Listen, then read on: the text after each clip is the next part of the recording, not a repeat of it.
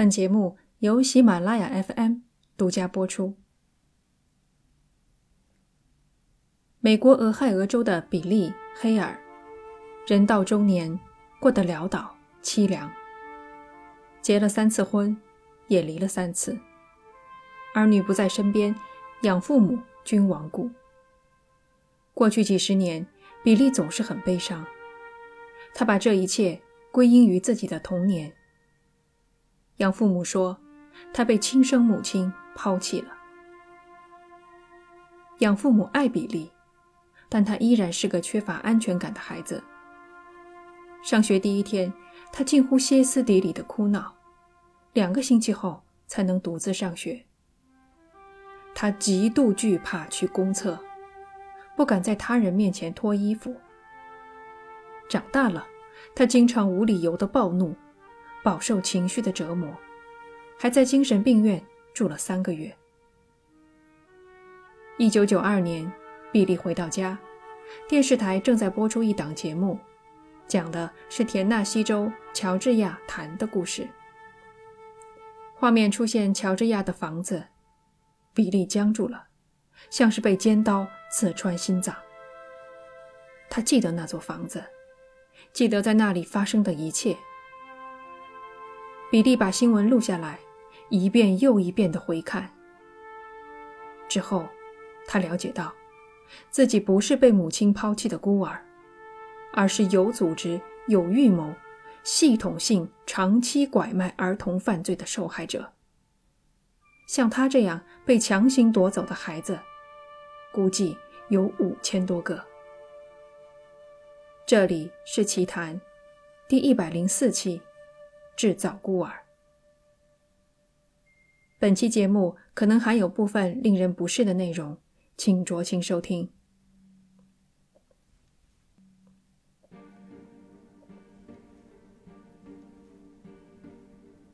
比利出生于一九三九年，在他五岁以前，每年的十一月初到新年，孟菲斯市的报纸总会刊登圣诞儿童的广告。照片上。小女孩身着短裙，做出与年龄不相称的成熟表情。下方文字说明：想要一个真正的活的礼物吗？为您献上真人洋娃娃。麦吉，五岁，非常孤单。想要吗？请尽早预定。或是一个男孩抱着皮球，你想和他玩丢球吗？想让他胖乎乎的小手绕着你的脖子，给你一个大大的拥抱吗？欢迎咨询，他也许就是你的了。圣诞儿童广告是孟菲斯市的一大特色，人们的心被可爱的孩子融化，被充满诱惑力的文字撩拨。发布广告的是乔治亚的田纳西州儿童之家协会。自从乔治亚想出了这一妙招，儿童之家接到的收养申请剧增，有很多都来自外地。乔治亚达成了前人难以想象的成就，洗去人们心中对收养的忌讳，将之变成一件时髦的事情，一件和全家团聚、互赠礼物一样温暖愉快的事情。乔治亚的美名口口相传，想收养孩子的夫妇都知道，田纳西州的乔治亚有许多漂亮优质的孩子。生母年轻美丽，正经人家姑娘，和医学院学生好上，一不小心怀孕。这样优质的孩子，自然要花大价钱。养父母们心甘情愿被狠宰一笔。这要换回，哦不，买回一个理想中意的孩子。他们不曾想，也许压根不关心，乔治亚从哪儿找来这么多的孩子？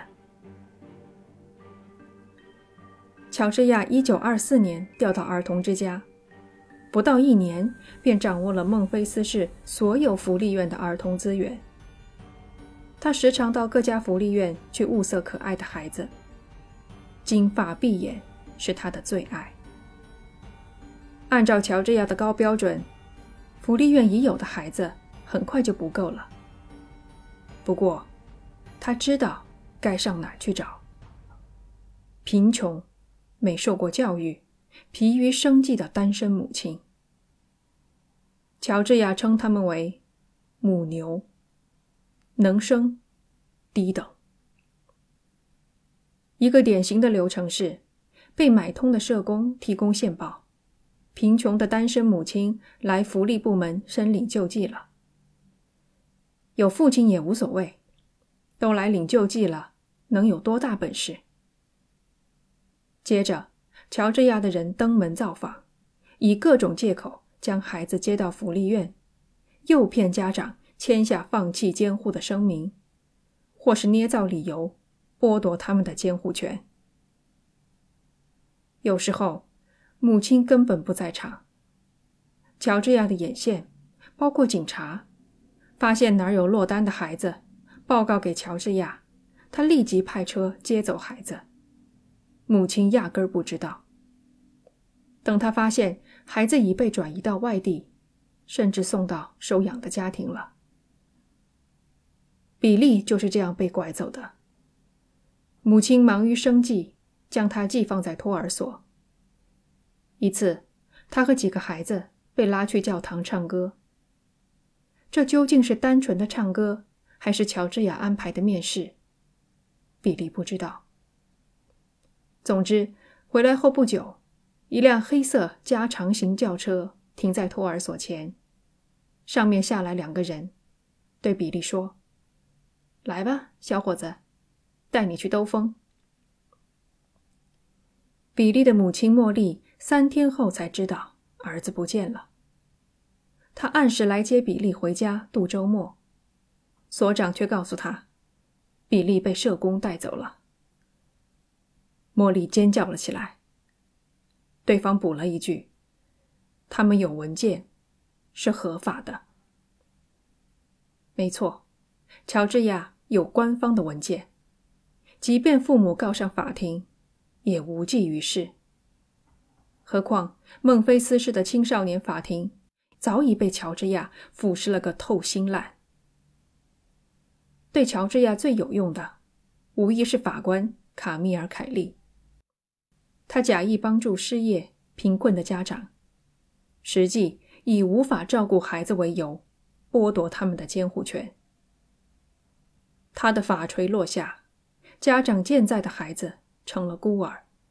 成了乔治亚仓库里的货品。据统计，凯利为乔治亚送去了大约一千个孩子，占比百分之二十。从社工、警察到法官，乔治亚能收买这么多公职人员为他服务。除了金钱，还有一样：孩子。乔治亚手头最不缺的资源。孟菲斯福利部门的一名职员回忆，某天，乔治亚牵着一个打扮的像洋娃娃的女孩子，走进办公室，对他说：“你想要这个可爱的孩子吗？”职员拒绝了，他还单身。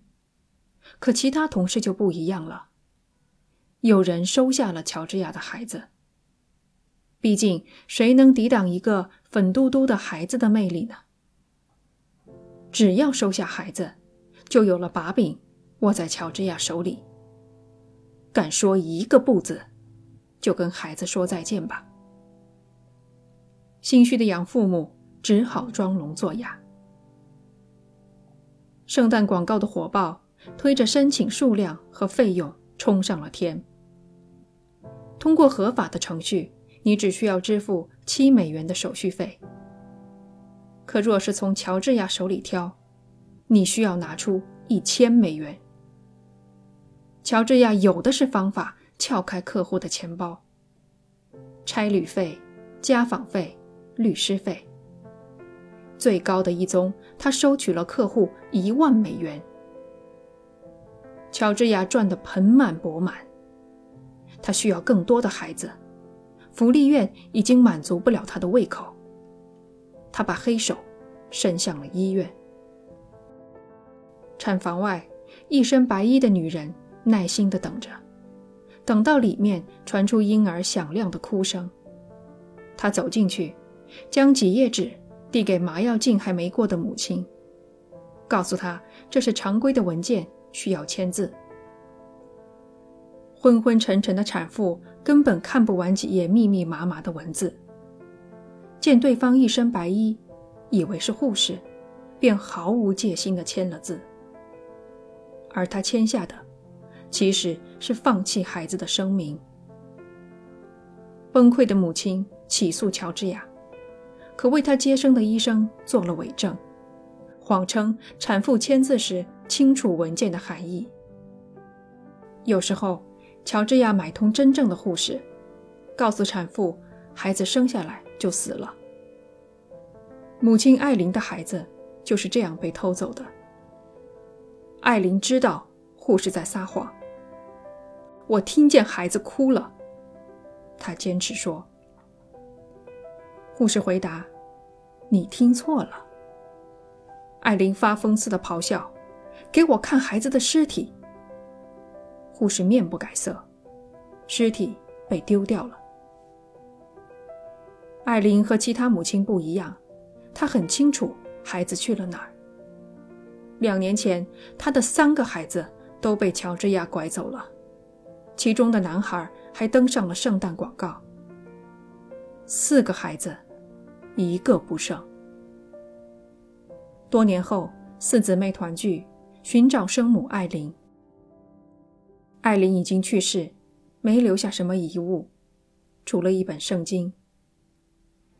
第一页上，艾琳写下四个孩子的名字、生日，又写道：“这些孩子属于一个心碎的母亲，现在没有一个人来爱我。”三四十年代，足月的新生儿要在医院住满一周。乔治亚的新生儿从产房抱出，几个小时内就坐上飞往几千公里外的飞机。他们都是预售的货品。婴儿到达养父母家时，虚弱、脱水、发着烧，有一些很快夭折。乔治亚的客户聚集地洛杉矶，有间医院专门预留了一片区域，收治他送来的新生儿。这些地方的医生愤怒地向田纳西州的公共福利部门和他的顶头上司投诉，没用，他们不管。一九三二年，乔治亚到孟菲斯八年后，在他一人的作用下，孟菲斯的新生儿死亡率标志全国第一。这是个耻辱的第一。孩子生病快死了。乔治亚也不准员工叫医生。他倒不是为了省钱，而是自大、冷漠到压根儿看不见孩子生了病。有儿医实在看不下去，前来免费看诊。儿医给孩子开了抗生素盘尼西林，治疗肠道感染。肠道感染对新生儿尤其凶险，因为他们太小，极易脱水。饥饿。然而，医生前脚刚走，乔治亚便命令护士停药。婴儿在痛苦中迅速死亡。很多死亡的孩子，连张记录都没留下。特别是那些患病、有缺陷的婴儿，乔治亚直接告诉员工，把他们处理掉。婴儿被丢在后院的空地上，阳光暴晒，高温炙烤，任其自生自灭，再由员工草草掩埋，或是火化。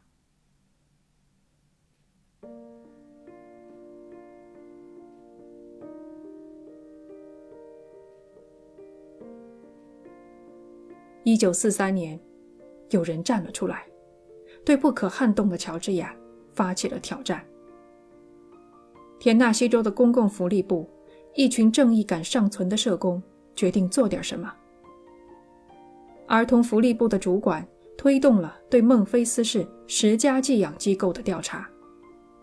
次年，调查结果公开，十家里有九家超员。两居室的公寓住着十个孩子，一个婴儿床睡了六个婴儿，十六个孩子挤在火灾隐患极大的阁楼里。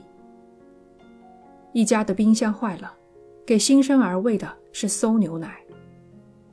有孩子得了梅毒，有的患有肺结核，他们都没有得到治疗。一对两岁的双胞胎寄养在一个七十九岁老太太的家里，只能吃面包渣。报告没点乔治亚的名字，社工们不敢直呼其名，他们也没想过关掉儿童之家。那纯属妄想。他们的目的是推动立法，制定寄宿机构的规范。即便如此，这份报告还是触碰了恶龙的逆鳞。乔治亚和他的律师气急败坏，律师连写几封措辞强硬的抗议书给部门的一把手。社工们顶住了压力。第二年。议会通过法案，要求州内每家寄宿机构都要获得资质，接受审查。然而，在乔治亚的政治运作下，他的儿童之家居然被排除在法律约束的范围之外。他的保护伞上达立法层，没人动得了他。那些活下来的孩子们。被当成物件，不许上厕所，尿湿了又要遭受暴打。不论男女，全部脱光衣服站在走廊上，挨个进卫生间洗烫水澡。员工将孩子的头反复按进浴缸，再拎出来。许多孩子长大后都不敢把头埋进水里。一个名叫芭芭拉的女孩。收留了一只流浪猫。舍监发现了，当着他的面把小猫淹死在水桶里。接着，让芭芭拉把手伸进去，触摸小猫的尸体。这并非芭芭拉最痛苦的回忆。她和妹妹很多次被吊在衣柜里，关在卫生间，被乔治亚猥亵。男孩。也难逃厄运。施暴者通常是男性员工。比利被偷走寄宿在福利院时，其他孩子告诉他，远离地下室的修理工。几天后，比利掉进水坑，舍监罚他站在门廊上，等衣服干了才准进来。门廊下方是通往地下室的门。修理工对比利说：“跟我来。”比利想躲开他的一双大手，但他抓住了比利。多年后，比利仍然记得那间地下室，又小又暗，床单脏污。那人个头巨大，穿着一条背带裤。比利的身体遭到严重摧残，不得不做手术修复。一九四八年，真正的转折出现了。乔治亚的保护伞倒台，乔治亚随即开始新一轮的贿赂，同时大肆挥霍巨额财产。他已经到了癌症晚期。一九五零年九月，新任州长召开发布会，宣布乔治亚谈通过贩卖儿童获利一百万。三天后，乔治亚去世，躲过了调查。十一月，凯利法官辞职。年底，机构余下的孩子全部安排妥当。乔治亚的儿童之家永久关闭。亲生父母们看到了希望。然而，新任州长并不打算深入调查。乔治亚背后的势力。盘根错节，轻易动不得。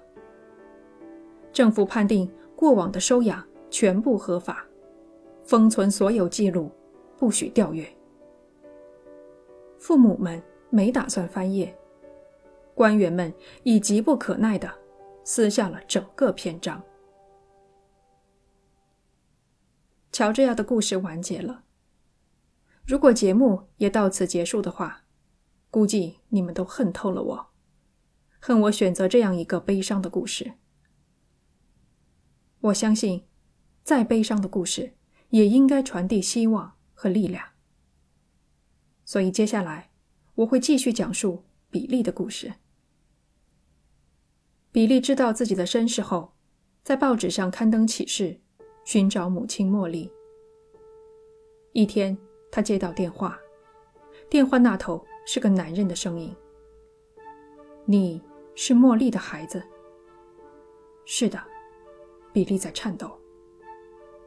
对方深深的吸了口气。比利，他找了你一辈子。茉莉八年前去世了，她再也没有要孩子。